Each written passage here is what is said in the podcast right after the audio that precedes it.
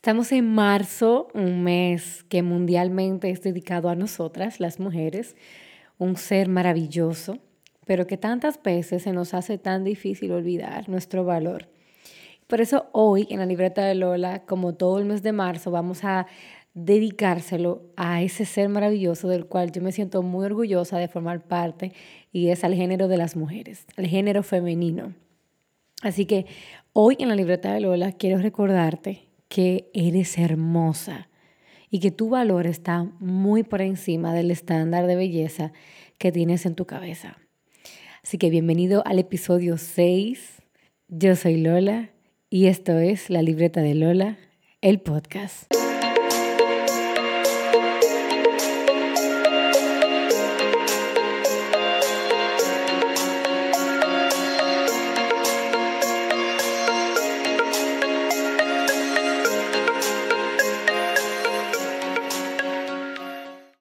Este mes de marzo promete bastante. Vamos a tener unas invitadas de lujo, así que no se pueden perder los demás episodios. En este en particular, yo recuerdo que cuando estaba pensando en qué nombre le iba a poner, lo primero que me llegó a la mente fue, eres hermosa.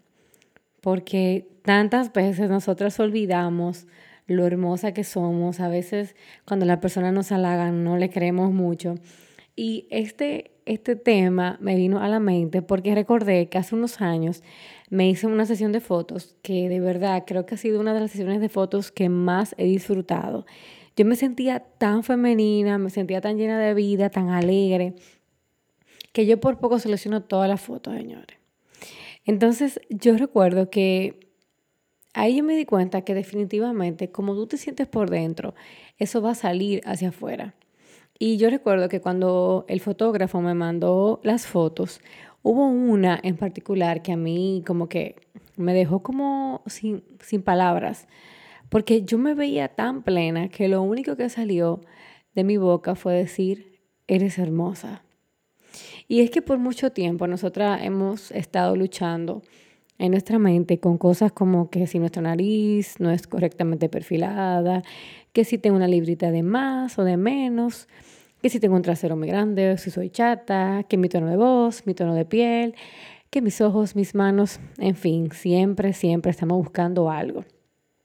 Siempre nos estamos quejando de una parte nuestra o de algo que vimos en otra y que no tenemos. Y de verdad, si les hablo de esto, no vengo de una posición ajena, sino es porque a mí me pasó y porque a mí me ha, me ha pasado todavía, me pasa todo el tiempo. Y imagínate tú, una persona, en mi caso, que sufrió por muchos años en la adolescencia de depresión, o sea, de inseguridad principalmente, con una baja autoestima, que no veía el valor que tenía, que se comparaba con todo el mundo, no, no tenía una identidad clara. Y luego, al pasar de los años, cuando ya salí de eso, que entendía que, bueno, que ya, ya yo me la acepto, ya yo soy una dura, ya yo no voy a pasar por nada peor que esto, me topo de frente con un gigante que casi de verdad me derriba y fue con el gigante de la psoriasis. Cuando fui diagnosticada con esta enfermedad inmunológica que hace que las células de mi piel eh, se aceleren de una manera desordenada y mi piel se regenere 5 o 10 veces más rápido que una persona normal. Esto crea lesiones en la piel eh, que parecen como escamas, parecen quemaduras. Y imagínate lo que es para una persona que pasó ya de un proceso de baja autoestima, tener que enfrentarse a un gigante aún mayor que es visible, que todos lo pueden ver. Realmente fue un momento difícil para mí en el cual yo no me sentía para nada hermosa, pero que hoy si decidí hacer este podcast y hablar sobre este tema es porque te estoy hablando desde el otro lado. Es porque a pesar de que fue un proceso difícil, ha sido difícil, pues yo me he armado de valor y decidí salir de ahí. Decidí ver el valor que había en mí más allá de cómo mi piel pudiera lucir o de cómo yo pudiera lucir para los demás y traté de buscar más adentro quién realmente yo era. esta lucha mental que nosotras vivimos a diario con el bombardeo de las redes sociales, de la sociedad, insinuándonos que debemos ser perfectas y que debemos cumplir con estereotipos que jamás vamos a alcanzar, señores. Y esto realmente es agotador, porque muchas veces buscan que tú te parezcas a alguien que tú no eres. Y muchas jóvenes muchas mujeres, en sentido general, caen en este, en, este círculo vicioso de querer convertirse en alguien que ellas no son para agradarle a personas que irónicamente no les importa tu vida. Por eso es que las revistas, los programas de televisión, las películas, las novelas, la moda, todo nos venden una idea de nosotras mismas que nos hace sentir que nunca vamos a estar a la altura de cero, de convertirnos en esas mujeres que vemos allí. O sea, duele ver cómo hemos perdido nuestra identidad y nos hemos lanzado a perseguir a alguien que no somos para agradar a una sociedad que no le importamos. Y sobre todo duele ver cómo hemos llegado a niveles tan bajos como odiar la hermosa creación que Dios ha hecho en nosotras porque creemos que la sociedad y lo que nos vende el entretenimiento es mejor creador que Dios. O sea, y sí, si te digo todo esto es porque yo estuve ahí.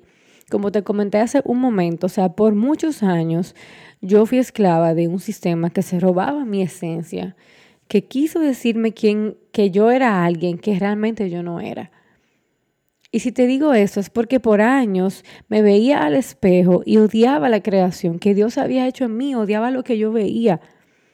Imagínate lo, que me pasó entonces la segunda vez que me tuve que enfrentar a un problema de salud que desfiguraba mi cuerpo, que desfiguraba mi piel.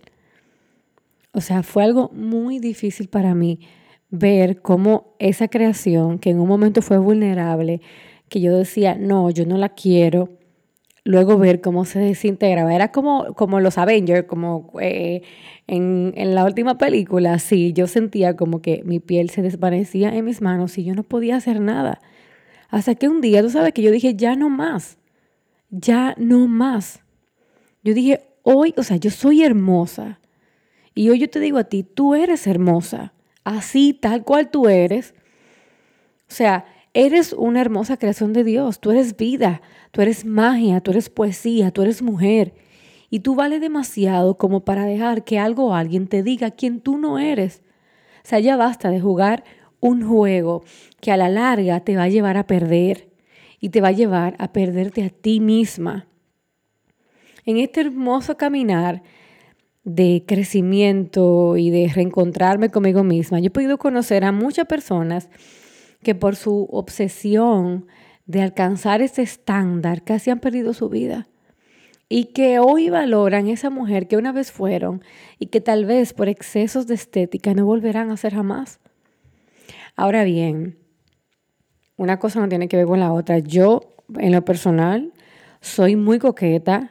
Considero que las mujeres debemos cuidarnos, debemos eh, andar bonitas, de arreglarnos, de mimarnos, ¿por qué no? O sea, yo no estoy en contra de que nos cuidemos. O sea, así que usted no vaya a andar por ahí como una loca, dije, ¿por qué? Porque yo soy así y punto.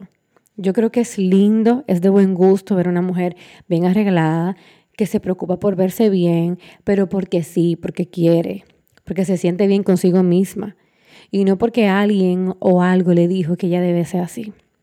Yo soy partidaria de que nosotras debemos mimarnos, de que debemos sacar tiempo para eh, embellecernos, porque eso nos hace como renacer, nos hace, nos hace eh, eh, como renovarnos. Pero cuando raya en el extremo, cuando empiezas a sentirte ansiosa, cuando ya no sientes paz con lo que ves, creo que esa es una alerta en el tablero muy clara que te llama a reflexionar de que algo no anda bien. Y muchas veces por los afanes de la vida no estamos alertas a detectar eso.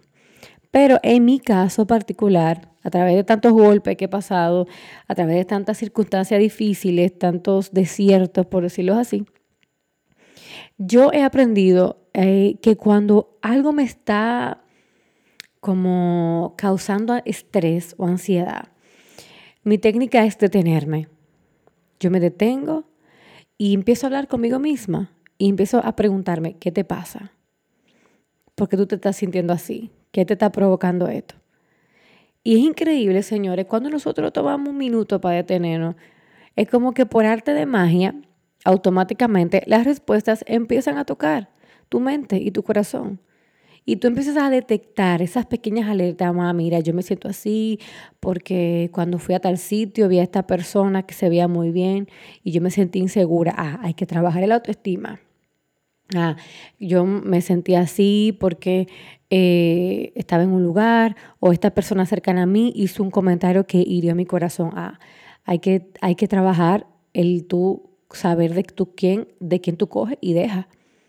Porque yo le voy a decir una cosa a ustedes, o sea, no de, no de todo el mundo tú tienes que estar eh, cogiendo crítica constructiva. Como dice un mentor eh, que yo amo muchísimo, Juan Carlos Rodríguez, él dice, nunca recibas crítica constructiva de alguien que no ha construido nada. Entonces hay mucha gente que le gusta venir a hacerte crítica constructiva sobre tu peso, sobre tu color de cabello, sobre lo que tú quisieras hacer o lo que tú deberías hacer con tu vida pero ¿qué están construyendo ellos? ¿Están construyendo ellos la vida que quieren? ¿Viven ellos la vida que ellos desean a plenitud? ¿O solamente se están encargando de sacar todas sus frustraciones y toda su envidia con otra persona? Entonces, yo creo que ustedes les, les regalo este, este tips. Deténganse. Traten de siempre estar alerta y háganse preguntas ustedes mismas. ¿Qué te pasa? que te está provocando este sentimiento. ¿Por qué? Y yo les aseguro que la respuesta va a llegar. Y es en ese momento cuando yo entiendo que debo aquietar mis pensamientos, que debo volver a conectarme con quien yo soy. Ahí yo empiezo a declarar palabras de vida sobre mí, palabras de amor, empiezo a recordar promesas de Dios en mi vida y sin darme cuenta también empiezo a sonreír. ¿Y tú sabes por qué yo sonrío? porque vuelvo a recordar lo que soy.